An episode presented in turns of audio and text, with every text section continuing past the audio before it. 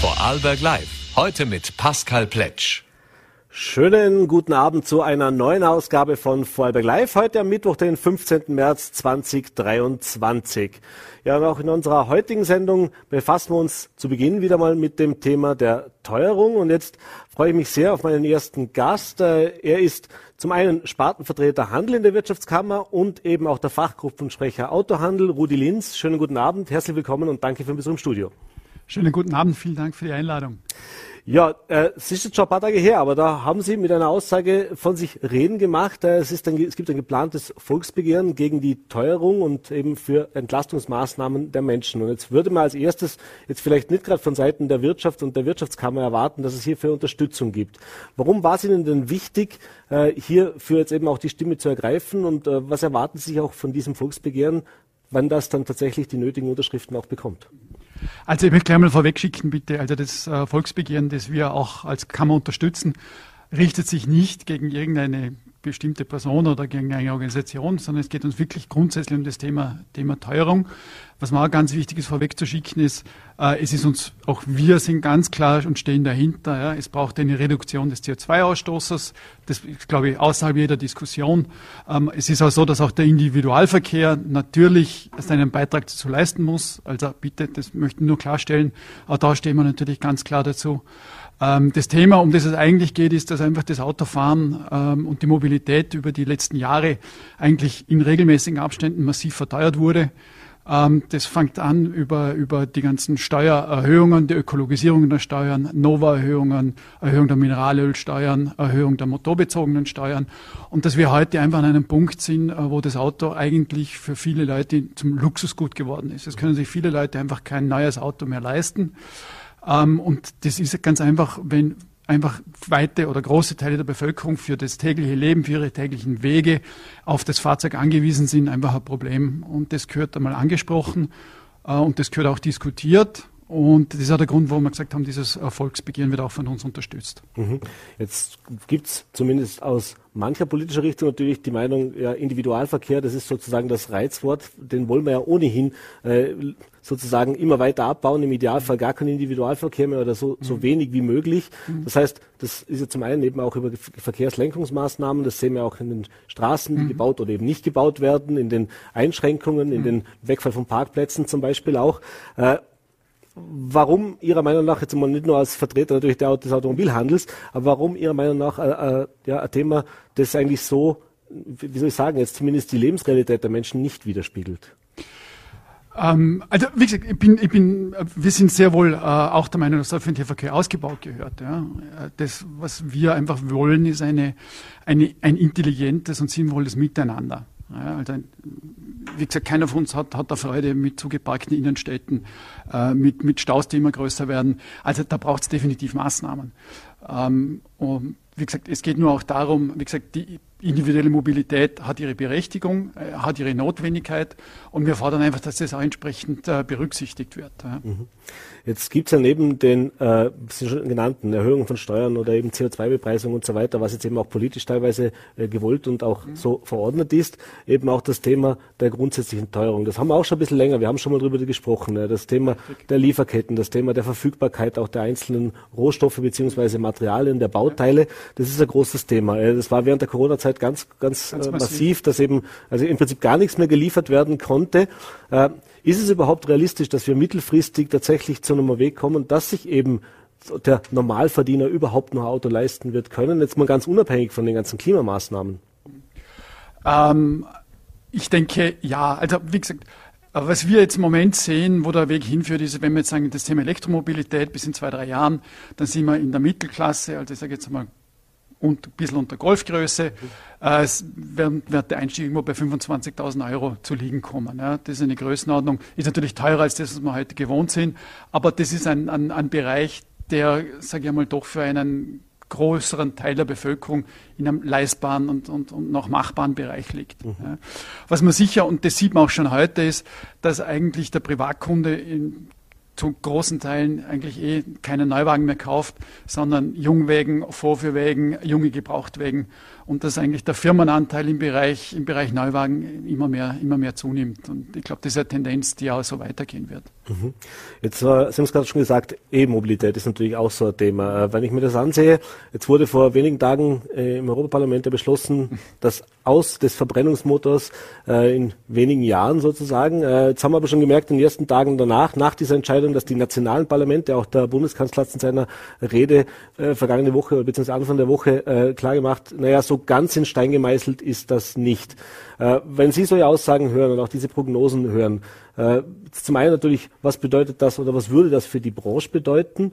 Und zum anderen, äh, wie realistisch ist denn das auch in, dem, in, dem, in der Umsetzung, wenn man sagt, naja, es sind so und so viele Autos draußen im Verkehr unterwegs. Das heißt, wie viel länger wird es denn dauern, bis das überhaupt greifen würde? Ähm, so, ich würde, ich würde mal so anfangen. Ja. Also wir sind jetzt an dem Punkt, was wir eigentlich als Wirtschaftskammer eigentlich immer gefordert haben. Ja die Politik soll ein Ziel vorgeben, das ist CO2-Emission null, damit sind wir völlig, das ist in Ordnung, damit sind wir d'accord. Äh, was uns nie gefallen hat, ist einfach, dass die Politik glaubt, den Weg dorthin vorgeben zu müssen. Und das war dieses 100% nur batteriebetrieben. Mhm. Das ist ja genau das, was jetzt eigentlich diskutiert wird. Ähm, der zweite Punkt ist der, ich glaube, speziell die Industrie braucht natürlich Planungssicherheit. Wir müssen irgendwann einmal wissen, was gilt, ab wann und das muss dann aber auch wirklich gelten. Mhm. Ich meine, wir reden da von Milliardeninvestitionen, die die europäische Fahrzeugindustrie zu tätigen hat und diese Investitionen kann man nur tätigen, wenn man auch eine Planungssicherheit hat. Und das ist genau, und das ist eigentlich leider im Moment das, das Problem. Äh, das Thema E-Fuels an sich ähm, macht aus meiner Sicht und glaube ich aus Sicht der, der meisten Branchenvertreter hauptsächlich Sinn, äh, wenn es um, wenn's um, wenn's um die Bestandsfahrzeuge geht. Mhm. Ja. Ich meine, wir haben ja riesige Millionen, Millionen Autos im Fahrzeugbestand ähm, und die dann ab 2035, die verschwinden ja nicht von heute auf morgen. Die, die Autos sind ja da. Und wenn man die dann quasi ohne, ähm, CO2-neutral mit E-Fuels betreiben kann, dann macht es aus unserer Sicht absolut Sinn. Mhm. Ja. Aber was Neufahrzeuge angeht, glaube ich, also das, oder zumindest ist das, was, was, wir, was wir an der Stimmung in der Fahrzeugindustrie so mitbekommen, dann ist der Weg in Richtung batteriebetriebenes Fahrzeug, der ist eingeschlagen. Mhm. Der wird also weitergehen. Das, das heißt, wenn man jetzt das äh, in die Industrie ein bisschen reinhört, da, da gibt es ja auch noch andere Themen wie das Wasserstoffbetrieb. Es gibt auch Politiker, die sagen, so mehr darauf setzen ja. und so weiter. Das sind, das, das sind Versuche, nette Dinge, aber eigentlich sind wir jetzt schon an einem Punkt, wo man sagt, in der Zukunft, das E-Auto ist die Zukunft. Also das ist zumindest äh, das, was, was, wir, was wir hören, ja, und was aus heutiger Sicht unserer Meinung nach die realistischste Variante ist, ja. Mhm.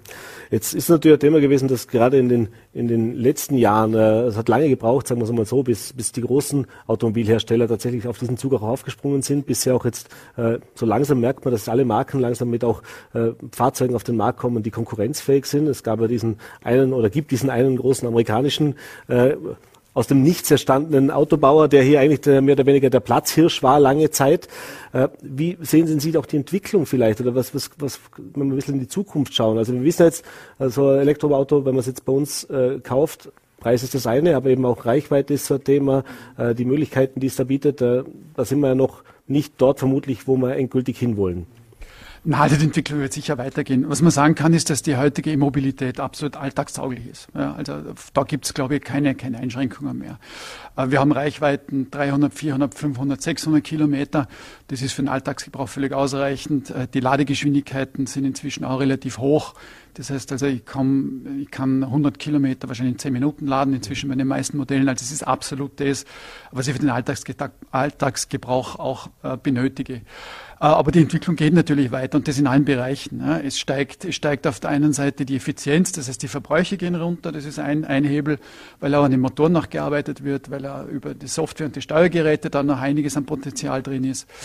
Ähm, das, ist das ist das eine. Ähm, die Akkukapazitäten steigern, ähm, weil auch dort die Entwicklung weitergeht. Die Fahrzeuggewichte gehen runter, äh, weil andere Materialien verwendet werden, beziehungsweise die Struktur der Batteriezellen noch, noch adaptiert wird. Das sind alles, alles äh, Maßnahmen, die sich dann natürlich auf die, auf die Reichweite auswirken. Mhm. Also wie gesagt, wir haben jetzt, äh, jetzt bereits Modelle am Markt, wo wir von Normreichweiten von rund 700 Kilometer ausgehen und das wird sich ja noch weiter steigern. Also ich glaube, das Reichweitenthema ist eigentlich in, in Kürze kein Thema mehr. Wirklich attraktiv ist ein Elektroauto momentan eigentlich hauptsächlich für Unternehmen. Das heißt, wenn ich es über die Firma kaufen kann, dann habe ich die größten Abschreibeposten, aber auch die größten Fördermöglichkeiten.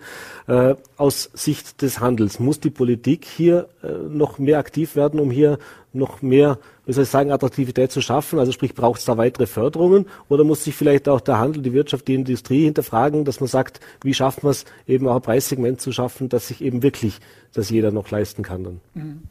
Ähm, also ich glaube, da sind beide Seiten gefordert. Ja, ich denke schon, wie gesagt, wir stehen ja nachher relativ am Anfang des ganzen Themas und da finde ich schon schon schade, dass jetzt zum Beispiel diese Förderungen äh, für Unternehmen äh, reduziert und gekürzt wurden. Ja, das ist eigentlich aus unserer Sicht kontraproduktiv. Ich meine, die EU hat sich ja Ziele gesetzt, äh, wie viel E-Fahrzeuge verkauft werden sollen, wie viel in den Markt gebracht werden sollen.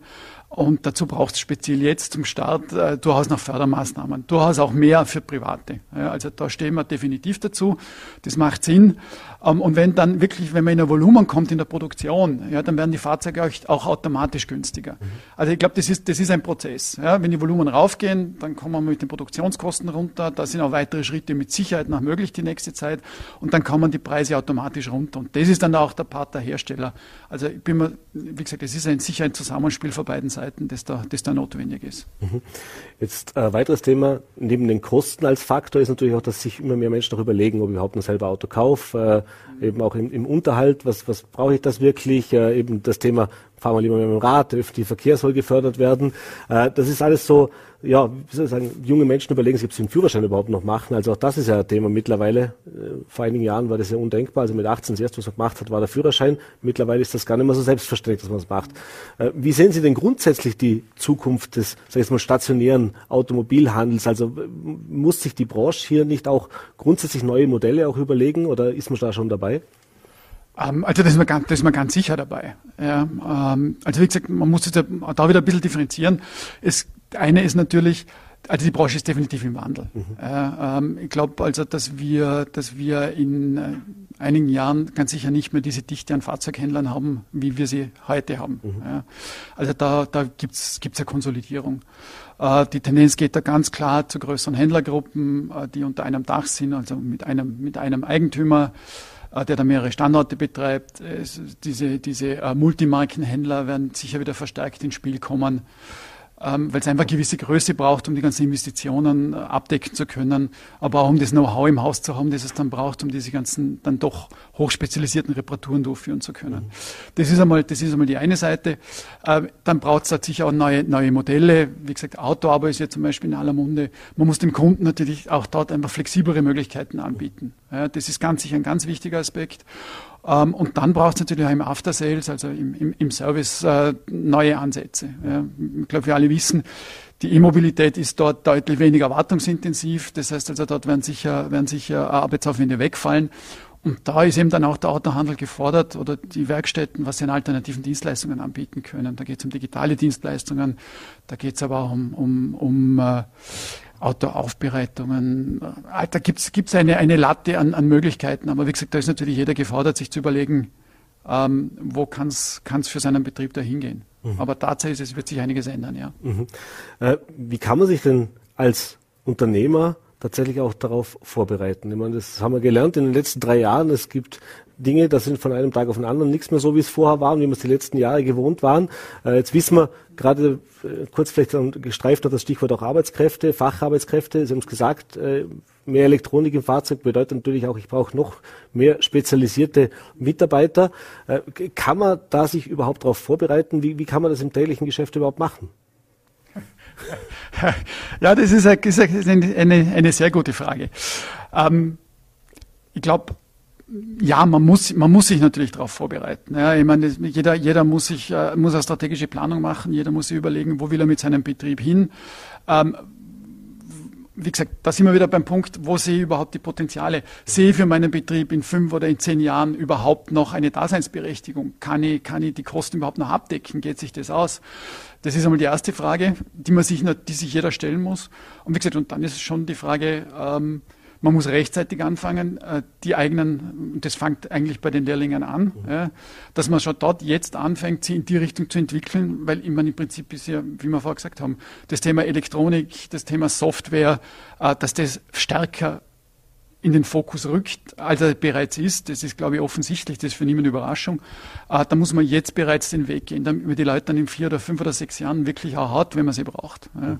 Also da kann man sehr wohl die Weichen stellen und das ist, das ist sicher ganz, ganz wichtig. Ja vielleicht noch zum, auch zum Verkauf zu kommen. Jetzt ist das Fahrzeug, der Pkw, das war lange Zeit natürlich zum einen ein Statussymbol, zum anderen ist immer viel mit Überemotionen transportiert worden. Das heißt, sowohl eine Bewerbung, aber eben natürlich auch eine sehr emotionale Entscheidung, was für Marke, was für Modell, was für ein Fahrzeugtyp ich mir aussuche. Das war relativ selten. Also Preis war natürlich immer Thema, aber man hat sich weniger jetzt um Umweltschutz, Klimaschutz, äh, Verbrauchsabgaben waren, naja, schon ein bisschen länger, aber es ist nicht so das, das primäre äh, Merkmal. Äh, auch im Verkauf, dass da Umdenken stattgefunden hat, beziehungsweise merkt man es an den Kunden, dass die halt wegen anderen Dingen kommen? Oder ist das Thema das Auto als Image oder das Image des Autos nach wie vor ein Kaufgrund? Also es ist, es ist äh, das Thema Image und Emotionalität ist nach, nach wie vor ein sehr großes Thema, definitiv. Ähm, was man schon merkt, das Thema ähm, Umwelt, äh, CO2 wird ein immer größeres Thema, ja, definitiv. Äh, und was man sonst merkt, die Parameter, die den Kunden interessieren, verschieben sich ein bisschen. Mhm. Das ist ein besseres Beispiel, wenn heute ein junger Kunde kommt. Äh, früher, in, ich sage jetzt mal in meiner Jugend, war das Thema, ist das ein Vierzylinder, ein Sechszylinder, ein Achtzylinder, hat er drei Liter Hubraum oder hat er vier? Ja, das sind immer die Themen, die heute am 25-Jährigen in der Masse, wie gesagt, es gibt mhm. Ausnahmen, mhm. aber, aber so im Schnitt sind das nicht mehr die Themen, die den wahnsinnig bewegen. Da geht es eher darum, wie ist die Konnektivität, äh, was, hab, was sind da drin für Displays, was habe ich für Soundanlage in dem Auto. Also es verschiebt sich. Ja. Es ist nach wie vor emotional, mhm. es ist nach wie vor ein Image-Thema, aber die Parameter dieses Definierens sind, sind andere, als das vor 20, 25 Jahren der Fall war. Mhm. Und allerletzte Frage noch, Thema waren eben auch die Lieferketten lange Zeit, äh, auch der Gebrauchtwagenmarkt. Also man hat gehört, wenn man mal beim Händler in der Werkstatt war, dass er gesagt hat, ha, nicht drüber nachgedacht, ein Auto zu verkaufen, weil ich brauche dringend jetzt auch eben Gebrauchte und neue kriege ich sowieso keine her. Hat sich das mittlerweile wieder gebessert? Ist das wieder, also muss ich jetzt nicht zwei Jahre warten auf mein Auto, wenn ich heute eins kaufen will? Ähm, also die Situation ist wieder deutlich, deutlich besser. Also es ist so, dass das Gebrauchtwagenangebot wieder deutlich besser ist. Also da sieht man auch bereits eine, eine äh, Preisentspannung, ja, also da ist der Peak definitiv überschritten. Äh, und auch die Neuwagenlieferzeiten sind jetzt wieder deutlich zurückgegangen. Man sieht es halt, glaube ich, wenn man das Ländle fährt und bei den Händlern äh, die Lager, Lagerplätze anschaut, dass es durchaus äh, inzwischen auch wieder sofort verfügbare Ware gibt. Also da kann ich wirklich sagen, die Situation hat sich deutlich entspannt. Alles klar. Herr Linz, ich bedanke mich für den Besuch im Studio, bedanke mich fürs Gespräch. Alles Gute. Vielen Dank. Ja, und jetzt äh, wechseln wir das Thema eigentlich, na, wir wechseln das Thema eigentlich nur bedingt. Äh, ich habe mich im Vorfeld via Zoom mit der Wiener Rechtsanwältin Michaela Krömer unterhalten. Äh, sie ist jene Rechtsanwältin, die zwölf Kinder und Jugendliche vertritt bei einer Klage, die beim Verfassungsgerichtshof eingebracht worden ist, der sogenannten Klimaklage. Wie es jetzt aktuell um diese Klimaklage steht, äh, wie der aktuelle Stand ist, wie sich die Jugendlichen jetzt auch hier weiterhin unterstützt und welche Auswirkungen auch eine mögliche, ein möglicher Erfolg dieser Klage haben könnte. Darüber habe ich mich aus Termingründen im Vorfeld unserer Sendung unterhalten. Ja, schönen guten Abend, Frau Krömer. Vielen Dank, dass Sie sich die Zeit genommen haben und herzlich willkommen bei Vollberg Live. Vielen Dank für die Einladung. Ja, Frau Krömer, Sie vertreten aktuell zwölf Jugendliche, mit denen Sie gemeinsam eine sogenannte Klimaklage beim Verfassungsgerichtshof eingebracht haben. Äh, das heißt, ein weiterer Schritt weg jetzt nur von diesen klassischen Straßenprotesten tatsächlich hin in eine juristische Auseinandersetzung. Was ist denn der genaue Inhalt dieser Klimaklage, die von den zwölf Kindern und Jugendlichen beim Höchstgericht jetzt eingereicht wurde? Also diese Klimaklage ist technisch gesehen ein Individualantrag, der sich gegen einzelne Wortpassagen des Klimaschutzgesetzes richtet. Und hier beantragen die Kinder vom Verfassungsgerichtshof, dass diese gestrichen werden. Das kann man sich ein bisschen so vorstellen wie die Streichung eines Lehrers einer schlechten Schularbeit, dass dann rot rausgestrichen wird, was einfach nicht passt und wo die Hausaufgaben nicht erledigt wurden. Mhm. Äh, wie begründen Sie jetzt aber auch diese Klage? Also sprich jetzt, natürlich kann jeder, jedem Österreicherin, äh, jeder Österreicherin und jedem Österreicher ist der Gang vor Gericht natürlich immer gewährt. Aber was ist jetzt die konkrete Begründung, warum jetzt gerade sich auch Kinder äh, zu so einer Klage äh, durchringen? Die Kinder haben in Österreich einen besonderen Status. Die Kinder haben eigene Verfassungsrechte. Und in diesen Verfassungsrechten, und auch das ist besonders, hat man eine Schutzpflicht normiert. Also man hat reingeschrieben, dass diese Kinder aktiv zu schützen sind, ihr Wohl, ihre Entwicklung, ihre Entfaltung. Und das Ganze auch unter dem Gesichtspunkt der Generationengerechtigkeit. Wenn ich das jetzt konkret übersetze auf 2023, sind die größten Krisen die Klimakrise und die Biodiversitätskrise. Und ja, die bedroht schon jetzt die Entwicklung von Kindern und Jugendlichen. Das sieht man ja auch an der Anzahl der jungen Menschen, die ähm, depressiv sind. Aber natürlich auch in Zukunft. Das, die Klimakrise ist eigentlich zu einer Kinderkrise geworden. Und das heißt, die Kinder werden in ihren Verfassungsrechten verletzt, wenn es ein Klimaschutzgesetz gibt, das nicht einmal Reduktionsziele kennt und auch keine Pflicht zu einer äh, Maßnahmensetzung, sondern nur eine reine Verhandlungspflicht. Mhm. Jetzt wird ja auf politischer Seite seit einiger Zeit schon über ein neues Klimaschutzgesetz diskutiert. Das ist angekündigt, passiert ist bislang nicht viel. Äh, wie reagieren denn die Politikerinnen und Politiker auf diese Klimaklage, die sich ja im Endeffekt tatsächlich daraufhin äh, gegen Sie richtet mit dem Vorwurf, es wird nichts gemacht? Das müssen Sie die Politikerinnen und Politiker fragen. Ich persönlich bin Anwältin, mich interessieren die Rechtsfragen. Ich wende mich an Gerichte, weil Rechte verletzt worden sind. Und mich interessiert ganz besonders äh, die Antwort des Verfassungsgerichtshofs. Natürlich wird dann die Politik am Zug sein. Die Politik könnte auch jetzt schon reagieren, aber ich orientiere meine Arbeit nicht daran, wie Politikerinnen und Politiker reagieren. Hat es da schon Kontaktaufnahme gegeben? Weil klassischerweise natürlich, gerade wenn wir jetzt eine schwarz-grüne Bundesregierung haben und da werden ja diese Klimaziele auch immer so hoch auf die Fahnen geschrieben und äh, wenn man jetzt die Klimaproteste auf den Straßen ansieht, da hört man fast jeden Tag, zumindest von der grünen Regierungsseite, auch Unterstützung dafür. Äh, Gab es irgendeine Kontaktaufnahme? Wissen Sie da was? Ähm, ich weiß jetzt nicht, wer mit wem Kontakt haben soll. Ich kann Ihnen nur sagen, die Klagen sind ein Puzzleteil einer Gesellschaft. Also äh, es gibt äh, Teile, die auf die Straße gehen und da ihre ihre demokratischen Möglichkeiten in Anspruch nehmen. Es gibt eine Bundesregierung, die beauftragt ist, zu tun und zu arbeiten, ebenso wie ein Nationalrat. Und dann gibt es eben die Gerichte. Und die Gerichte schreiten immer dann ein, wenn Rechte verletzt sind. Und mich interessiert genau dieses Segment, dass ich sage, hier werden auch Rechte verletzt. Und genau deswegen haben auch die Gerichte hier eine Aufgabe, tätig zu werden. Die anderen Teile sind, wie gesagt, Teile eines großen Puzzleteils. Ich als Anwältin interessiere mich für diesen einen Aspekt und diesbezüglich muss ich mich auch mit niemand unterhalten, denn ich habe Fakten und ich habe rechtliche Argumente, ich habe das Handwerk gelernt, ich habe quasi die Lizenz einzubringen, ich bin Anwältin und ich habe einfach meinen Job gemacht. Äh, und jetzt, selber mal Sie machen Ihren Job auch gut und das würde jetzt tatsächlich am Ende des Tages zum Erfolg führen. Sprich, Sie würden mit Ihrer Klage auch Recht bekommen vom Höchstgericht. Äh, welche Konsequenzen würde das dann nach sich ziehen? Also was heißt, was müsste dann, dann tatsächlich dann danach passieren? Wie wird es dann weitergehen?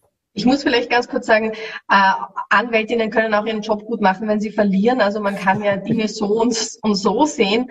Aber was würde im positiven Falle passieren, dass der Verfassungsgerichtshof äh, uns Recht gibt? Das heißt, es wären konkrete Aspekte des Klimaschutzgesetzes einfach gestrichen worden. Das Gesetz schaut dann anders aus und ist dann an sich schon besser als der Status davor. Also das ist Sinn und Zweck wenn ich beantrage, dass Teile aufgehoben werden, muss es mir als Antragstellerin nachher besser gehen als vorher. Und damit sind bestimmte Rahmen gesetzt worden, wie ein, auch ein zukünftiges Klimaschutzgesetz auszusehen hat. Viel besser wäre es natürlich, man reformiert das Klimaschutzgesetz grundlegend, aber das können die Gerichte nicht machen und das kann ich auch als Anwältin nicht beantragen. Wir können nur mit dem arbeiten, was wir haben. Das sind die Gesetze und die Möglichkeiten, die uns auch die Gesetze vorsehen. Mhm. Jetzt sind Sie schon länger auch in dem Thema Klimapolitik mit drin. Sie haben auch schon andere, äh, wie soll ich sagen, andere Beratungen, auch andere Vertretungen gemacht in diesem, in diesem, in diesem Hinblick. Äh, es gab auch so eine Klimaklage in Deutschland. Die wurde äh, positiv beschieden. Äh, kann man da irgendwelche Parallelen ziehen auf das aktuell von Ihnen eingebrachte Klagsbegehren? Ja, beide Verfahren könnte man beschreiben mit dem Titel heute für morgen. Es geht einfach darum, auch aus dem Gleichheitssatz heraus, aber auch aus den Kinderrechten heraus, wie viel vom Kuchen des Treibhausgasbudgets kann jetzt gegessen werden und wie weit ist der gerecht aufzuteilen und wie weit muss ich daran denken, dass wenn ich heute nicht agiere, Rechtsverletzungen morgen ganz sicher eintreten werden. Und da gibt es schon Parallelen zwischen diesen beiden Verfahren. Mhm. Äh, nochmal auf die Frage auch in Deutschland zu kommen. Sie haben es gesagt, die, die Besonderheit in Österreich ist, dass eben auch äh, die, der, das Kinderschutz im Verfassungsrang mit drin ist, was jetzt eine Besonderheit bei dieser Klage ist. Aber welche Parallelen kann man dann sehen? Wie sieht denn die Klimapolitik auch in den Nachbarländern aus? Was sehen Sie da, wie es auch da geht? Äh, passiert da mehr? Ist das rechtlicher auf einer Basis zu setzen? Also was ich Ihnen sagen kann, in Deutschland ist, äh, ist der, war der Klimabeschluss positiv zugunsten der Antragstellerinnen und daraufhin wurde das Klimaschutzgesetz reformiert und es sind ähm, stärkere Ziele jetzt verankert. Natürlich, diese Ziele müssen eingehalten und umgesetzt werden. Debatten funktionieren in den Ländern unterschiedlich. Also ich glaube, wir haben ähnliche Konflikte. Wir haben die, die, die gerne länger wegschauen, die, die verweigern, die, die sagen, nein, Veränderung passiert, wir müssen gestalten. Ich glaube nur, dass wir in Österreich äh, uns grundsätzlich besonders schwer tun, Realitäten anzunehmen, wenn sie uns nicht gefallen, beziehungsweise sehr gerne abwarten. Und das ist natürlich sehr fatal. Und ich möchte jetzt hier nicht zu politisch werden, aber natürlich, wenn Personen, die in der Verantwortung stehen, Reden schwingen, die wissenschaftlich nicht äh, keine wissenschaftlichen Fakten basieren, sondern genau im Gegenteil, dann ist das natürlich sehr, sehr bedenklich. Und ich glaube, dieses Ausmaß haben andere Länder nicht erreicht. Aber nochmal, meine Arbeit hat zwar politische Auswirkungen, aber ist im Prinzip die Arbeit einer Anwältin, die sich um Rechtsverletzungen bemüht und die vor die Gerichte bringt. Mhm. Bleiben wir vielleicht noch ein bisschen nicht bei den, bei den, äh, bei der juristischen Seite, aber einfach auch aus Ihrer Erfahrung heraus. Jetzt die letzten drei Jahre waren natürlich auch geprägt von Krisen und so weiter. Das heißt also Corona-Pandemie etc. Jetzt äh, ist die Dringlichkeit der einer aktiven Klimapolitik wird von Experten immer wieder auch äh, vor, äh, betont und wird auch immer wieder stark in den Fokus gezogen. Aber hat das Auswirkungen gehabt, die letzten drei Jahre, auch aus Ihrer Erfahrung in der Arbeit äh, mit äh, Projekten rund um den Klimaschutz? Also ich glaube, das war ganz anfangs die Hoffnung, dass wenn man sagt, ich habe jetzt eine Krise, dann kann ich multiple Krisen gemeinsam lösen. Also Wege aus der Corona-Krise hätten sehr gut mit, mit ersten Schritten aus der Klima- und der Biodiversitätskrise zusammengepasst und diese Chance hat man leider verpasst. Mhm. Man hat sich wieder kurzfristig an, an Einzelaspekte gehalten und auch hier wahrscheinlich nicht alles besonders gut gemanagt. Und die Klimakrise ist politisch vielleicht zum Teil in den Hintergrund getreten, aber wie wir sehen, auch ähm, an, an dem derzeitigen Wassermangel, an der Trockenheit, die wir hier erfahren. Selbst im Winter lässt sich die Klimakrise nicht wegleugnen. Das, die Probleme werden immer akuter. Ich sehe politisch noch nicht, dass die Dringlichkeit des Problems anerkannt äh, wurde und dementsprechend gehandelt wurde. Und kann es ehrlich gesagt nicht verstehen, weil die Faktenlage und die wissenschaftliche Basis so erdrückend in eine Richtung weisen, dass ich mich frage, was da jetzt eigentlich noch fehlt, um eigentlich um, um tätig zu werden. Mhm. Jetzt haben äh, die Kinder, die Sie auch vertreten, ja gesagt, äh, man muss handeln. Jetzt nur diese Fridays for Future, wir gehen auf die Straße, wir, wir tun unserem Unmut äh, kund, das ist zu wenig. Und wir haben auch erlebt in den letzten Wochen, dass Aktionismus und Aktivismus äh, stark zugenommen hat. Äh, Stichwort auch eben die sogenannten Klimakleber. Äh, Wobei die, Kinder und Jugendlichen, die Sie jetzt vertreten, offensichtlich einen sehr vernünftigen Weg wählen. Sie sagen, na, wir wollen uns auf einer sachlichen Ebene und auf einer juristischen Ebene hier mit diesem Thema auseinanderzusetzen. Frage ist, braucht es beides, also sprich Aktivismus und eben das rechtliche Vorgehen? Äh, kann das nur zusammen funktionieren oder muss der Druck generell einfach noch weiter erhöht werden? Also ich glaube, wichtig ist einfach zu verstehen, und das ist das Framing, das mir in der ganzen Debatte ein bisschen fehlt, wie radikal das Nichtstun ist, wie radikal die Verleugnung dieser Krisen sind, die mittlerweile in jedem Garten angekommen sind. Also das ist der erste Punkt. Und der zweite Punkt ist eine Klimakrise und eine Biodiversitätskrise bedeuten Systemänderung. Da muss ich an vielen, vielen Schrauben im System drehen. Das System bietet mir Möglichkeiten, meine demokratischen Rechte einzufordern, eben um auf die Straße zu gehen, beziehungsweise Gerichtsverfahren zu führen, mich als Zivilgesellschaft zu engagieren. Da gibt es viele, viele Möglichkeiten. Das Problem ist natürlich, je radikaler hier nicht gehandelt wird und je radikaler die Ängste der, der Bevölkerung ignoriert werden, umso radikaler und lauter werden die Gegenstimmen. Und ich glaube, das ist, ist, sehr oft in der Geschichte so gewesen, auf das kann man sich einstellen. Und ich glaube, umso mehr heißt es, diese Menschen und ihre Ängste ernst zu nehmen und zu reagieren. Und da möchte ich vielleicht das Beispiel Hamburg erwähnen, wo, auf, auf, auf, äh, wo man sich geeinigt hat mit den sogenannten Klimaklebern und die ihre Aktionen gestoppt haben und die Politik ins Handeln gekommen ist. Also die den Personen, die das, die hier diese Schritte tun, denen geht's ja um Lösungen, denen geht's um Maßnahmen, denen geht's nicht darum zu radikalisieren und zu zerstören. Nur diese Menschen sind halt sehr verzweifelt. Mhm. Jeder wählt halt dann unterschiedliche Dinge, nur vielleicht zusammenfassend, das braucht auf jeden Fall mehr als Gerichtsverfahren. Das ist ein Puzzlestein in dem Ganzen und primäre Akteurinnen ist die Politik, sind es der Nationalrat und die Politik sind Menschen, die wir wählen. Und ich glaube, das heißt für uns alle, dass wir an Wahlen uns beteiligen müssen, dass wir überlegen müssen, wen wir wählen und dass wir auch auf die Straße gehen müssen, um den Druck zu erhöhen, der Politik zu sagen, wir, die wir euch gewählt haben, wir wollen eine Klima- und eine Biodiversitätspolitik, weil wir wollen auch in Zukunft noch ein gutes und gesichertes Leben haben. Mhm. Jetzt, wie gesagt, es gehen immer mehr Leute, die sich auch aktiv, aktiv beteiligen. Äh, es sind halt vor allem auch Jugendliche und junge Menschen, die man hier auf, äh, zumindest in der Öffentlichkeit wahrnimmt, die sich dafür einsetzen und dafür einbringen. Äh, warum denken Sie denn, ist es noch nicht so, so angekommen, dass trotz der von Ihnen ja auch erwähnten dramatischen Situation äh, die Mehrheit der Bevölkerung das eigentlich mehr oder weniger, ja, zur Kenntnis nimmt, sage ich jetzt mal bestenfalls, äh, und, und auch politische Entscheidungswege nach wie vor relativ lange und relativ träge sind. Ich weiß nicht, ob die Menschen das zur Kenntnis nehmen, weil ich glaube nicht, dass man äh, die Zerstörung einer Welt, in der wir leben, zur Kenntnis nimmt, sondern ich glaube, dass man es verdrängt. Und ich glaube, dass man eben hofft, dass die Realität das ist, was man gerne hätte, aber die Realität ist eben das, was existiert, egal ob man das will oder nicht. Und ich glaube, das ist einfach wichtig zu begreifen und das haben die jüngeren Menschen vielleicht eher begriffen als andere, auch weil sie natürlich viel mehr davon betroffen sind und das wissen sie auch. Mhm. Ich glaube nicht, dass man das zur Kenntnis nehmen kann. Jeder, der sagt, dann fährt sich das System an die Wand, hat noch nicht erlebt, was es heißt, wenn ein System wirklich an die Wand fährt. Also ich glaube, das sind leichtfertige Worte, die überhaupt keinen Bezug zur Realität haben. Mhm. Jetzt gehen wir noch vielleicht ein bisschen weiter. Jetzt heißt nationale äh, Maßnahmen und auch nationale Klimaschutzgesetze ist natürlich das eine, aber gesamtheitlich kann man natürlich vermutlich dieses, diese Klimakrise nur gesamtglobal eigentlich lösen, sogar tatsächlich, aber zumindest einmal auch in der europäischen Einigkeit sollte da sich was tun. Äh, jetzt, wenn man in Österreich, so wie Sie das jetzt anstreben, auch eine Klage, die ist auf ein nationales Gesetz beschränkt. Äh, aber braucht es da nicht eigentlich Maßnahmen, dass man die nächsthöhere Instanzen sozusagen auch angeht?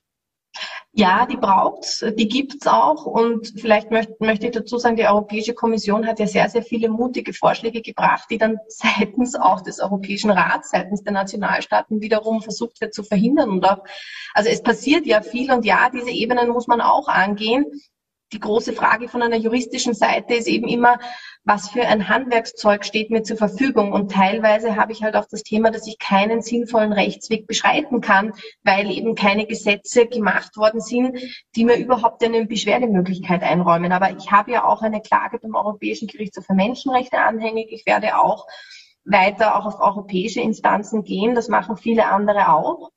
Und vielleicht noch abschließend, bei der Klimakrise ist halt so wie bei einem Haus aufräumen, da muss halt jeder sein Zimmer aufräumen. Also wenn man in den einzelnen Zimmern mal anfängt, dann kommt man schon sehr weit. Und nachdem niemand hier besonders gut aufräumt, glaube ich, wäre mal der erste Schritt zu sagen, machen wir mal das bei uns alles schön und, und dann schauen wir, schauen wir weiter. Und wie gesagt, auf europäischer Ebene wären sehr viele Vorschläge da, die eben teilweise doch ähm, versucht werden zu verhindern. Mhm.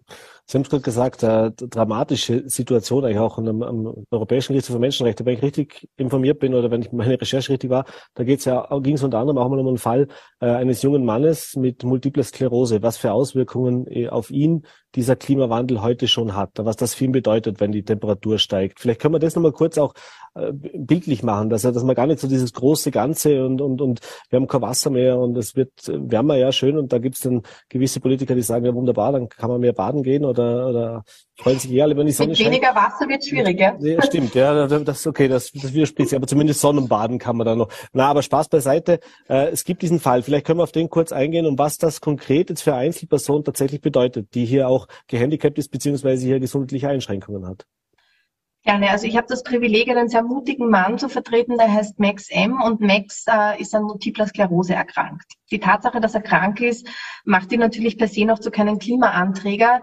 Aber die Tatsache, dass seine Krankheit mit Wärme und mit Hitze schlimmer wird. Und da ist er kein Einzelfall, sondern es ist bei der Mehrheit aller Menschen mit MS und bei der Mehrheit aller Menschen, die Nervenerkrankungen haben oder andere Erkrankungen. Mit der Wärme und mit der Hitze wird es schlimmer. Bei ihm ist es so, dass er bei 25 Grad nicht mehr gehen kann, auch nicht mehr mit Krücken. Und bei 30 Grad kann er seinen Rollstuhl nicht mehr selbstständig anschieben, sondern braucht einen elektrischen Rollstuhl. Er wohnt in einer kühlen Region und trotzdem nehmen dort die Tage, die wärmeren und heißeren Tage zu. Das heißt, er ist entweder sehr, sehr isoliert daheim, runtergekühlt oder bewegungsunfähig. Mhm.